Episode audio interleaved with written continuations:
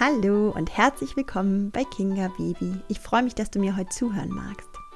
Vor kurzem, ganz genau am 8.01.2020, habe ich meinen dritten Podcast-Geburtstag einfach ähm, vergessen. Total schade eigentlich. Ich finde nämlich, eigentlich sollte man solche Meilensteine feiern. Aber es ist mir irgendwie total entfallen und auf jeden Fall werde ich jetzt darauf achten, nicht den Geburtstag, nämlich den ersten Geburtstag vom Lalilu Babyschlafkurs zu vergessen. Der ist nämlich im Februar und anlässlich des Einjährigen werde ich ein Babyschlaf-Webinar geben für schwangere und frisch gebackene Mamas. Vielleicht fragst du dich gerade, was in Gottes Willen ein Webinar ist. Ein Webinar ist ein webbasiertes, also Online-Seminar. Also Web-Seminar, neues Wort, Webinar. Und das Besondere an meinem Webinar ist, dass es komplett kostenfrei ist. Also, falls du zum Beispiel gerade erfahren hast, dass du schwanger bist oder schon mitten in deiner Schwangerschaft bist oder auch ganz frisch Neumami und dein Baby nicht älter als zwölf Wochen alt ist, genau dann ist mein Babyschlaf-Webinar am 12.02. genau das Richtige für dich. Und der Inhalt des Webinars wird natürlich der Babyschlaf sein. Ich zeige dir, wie du dein Neugeborenes von Tag 1 an dabei unterstützen kannst, gut zu schlafen. Das Webinar wird circa eine Stunde dauern und es wird definitiv eine Stunde sein, die sich für dich lohnen werden, denn du erfährst einiges Spannendes über den neugeborenen Schlaf. Und das Einzige, was du tun musst, um teilzunehmen, ist, dass du dich über den Link anmeldest. Den Link packe ich dir natürlich in die Show Notes, also in die Beschreibung dieser Podcast-Folge. Und äh, ja, das Beste, wenn du live am 12.02 ähm, um 11 Uhr dabei bist, dann kannst du mir am Ende des Webinars all deine Fragen stellen. Wenn du am 12.02. nicht kannst, lohnt es sich trotzdem, sich anzumelden, denn ähm, wenn du dich angemeldet hast, kriegst du auch die Aufzeichnung des Webinars in dein E-Mail-Postfach. Also ich würde mich riesig freuen, wenn du dabei bist und wenn du auch den Webinar-Anmeldungslink an alle schwangeren Freundinnen oder auch frisch gebackenen Mamas weiterschickst weil das so sehr mein Herzenswunsch ist, dass Mamas ganz früh schon erfahren, mit welchen wunderbaren, sanften Wegen und Hilfen die ersten drei Lebensmonate so entscheidend sein können für den Babyschlaf und wie wir unsere kleinen Schätze von Anfang an unterstützen können. Und das ist auch der perfekte Übergang zum heutigen Podcast-Thema, denn eine sehr, sehr, sehr wertvolle Schlafunterstützung ist das Pucken. Und darüber möchte ich heute hier im Podcast ja, eine Lanze brechen, dir die Methode vorstellen und erklären, warum das Pucken so einen großen Unterschied im Babyschlaf machen kann und natürlich auch die Sicht der Kritiker ein bisschen erläutern. Außerdem bekomme ich auch immer wieder Fragen zum Pucken, zum Beispiel, wie man es abgewöhnen kann. Und all das wird heute Thema sein. Also, los geht's.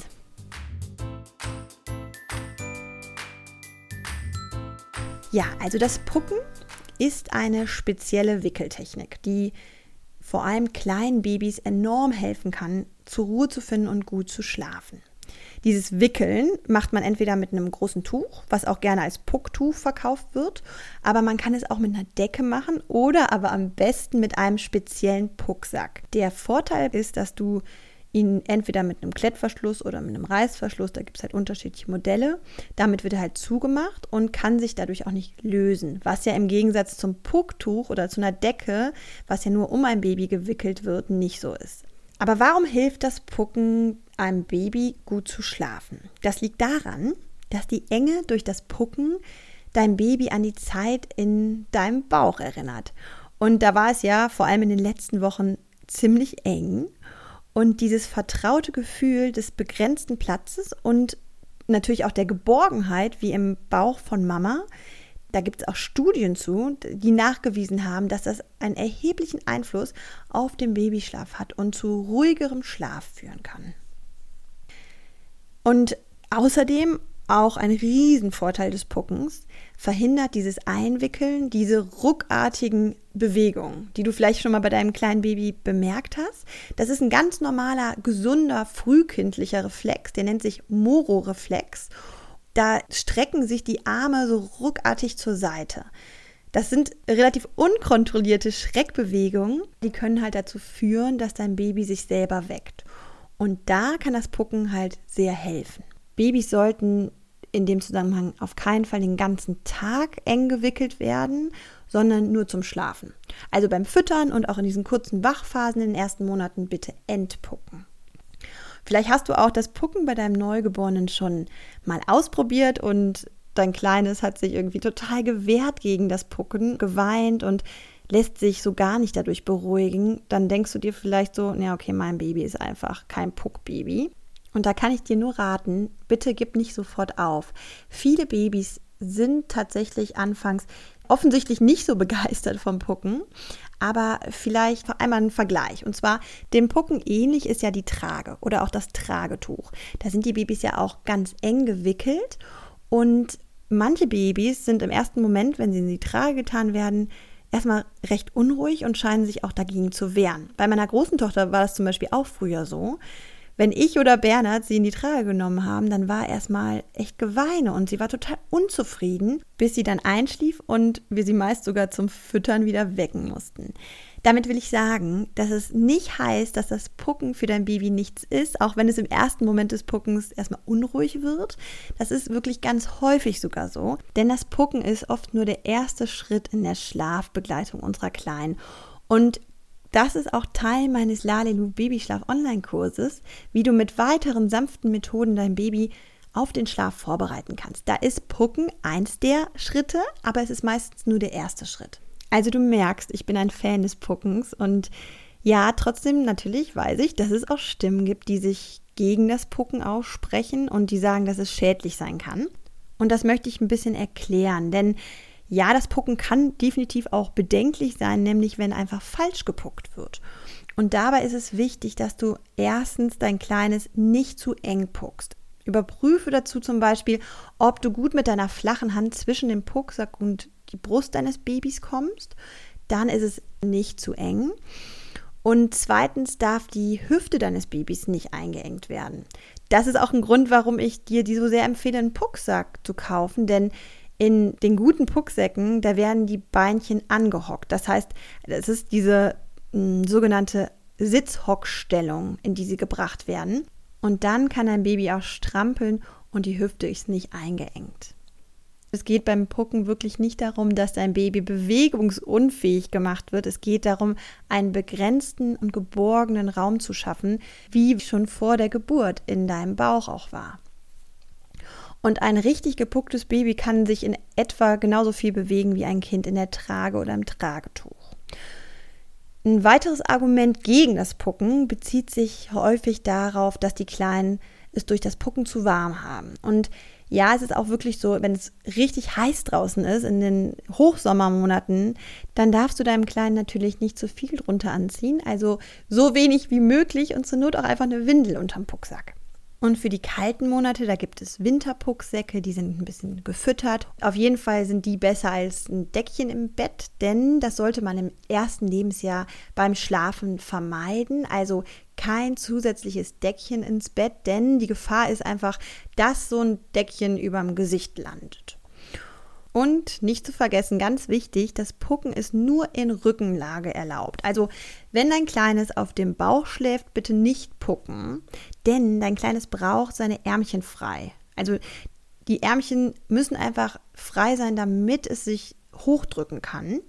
Ja, das ist auch einfach ein ganz wichtiger und auch irgendwie total spannender Punkt, denn viele Babys schlafen ja auf dem Bauch besser als auf dem Rücken. Vielleicht hast du das auch bei deinem Kleinen gemerkt was auch daran liegt, dass dieser Schreckreflex, dieser Moro-Reflex in der Bauchlage unterbunden wird und vor allem auch, dass dir eine Begrenzung durch die Matratze gespürt wird.